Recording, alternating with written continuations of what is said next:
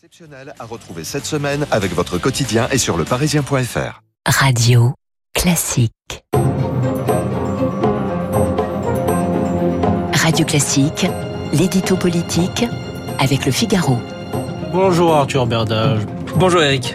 Alors vous nous parlez une nouvelle fois ce matin d'Emmanuel Macron qui poursuit sa tournée en Océanie. Oui, et je ne vais toujours pas pouvoir vous parler des enjeux de cette visite qui sont pourtant euh, nombreux et stratégiques parce que le chef de l'État en a décidé autrement. À peine arrivé à Nouméa hier, le président s'est rué dans les locaux de la télévision publique locale pour y enregistrer une interview à TF1 et France 2, interview euh, dans laquelle il s'est davantage adressé à la France métropolitaine plutôt qu'aux Français d'outre-mer mais interview dans laquelle il n'a pas dit tellement plus de choses que lors de sa drôle de prise de parole en ouverture du Conseil des ministres vendredi dernier, non?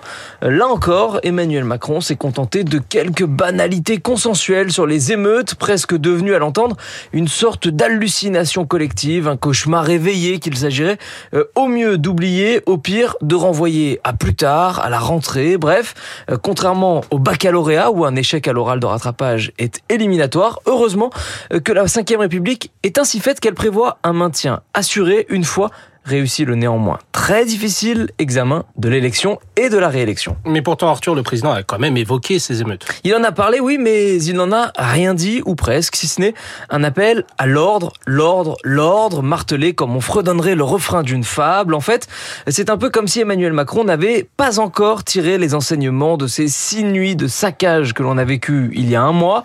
Pas un mot sur le profil de ses assaillants, à l'exception de leur jeunesse pointée à l'envie. Pas un mot non plus sur les cause profonde de cette irruption de violence. Au lieu de cela, le, le président a préféré suggérer une très elliptique révision, je cite, de notre politique de répartition des difficultés, une façon, a-t-il dit, de soulager les 500 villes les plus touchées par la délinquance, où la République aurait, selon lui, concentrer les problèmes dans les mêmes quartiers. Et ça, ça n'est pas un bon objectif. Eh bien, disons en tout cas que l'on est loin du Emmanuel Macron de 2017, celui euh, qui prônait à l'époque l'émancipation par le travail, meilleur moyen de lutter contre ce qu'il appelait l'assignation à résidence, avec un exemple euh, très parlant, le modèle Uber qu'il convoquait régulièrement pour expliquer euh, que ce système avait certes flexibilisé, voire fragilisé le code du travail, mais qu'il avait en même temps redonné plus de dignité et de pouvoir d'achat aux habitants des banlieues qu'aucun autre plan Marshall et aucune autre politique de la ville auparavant.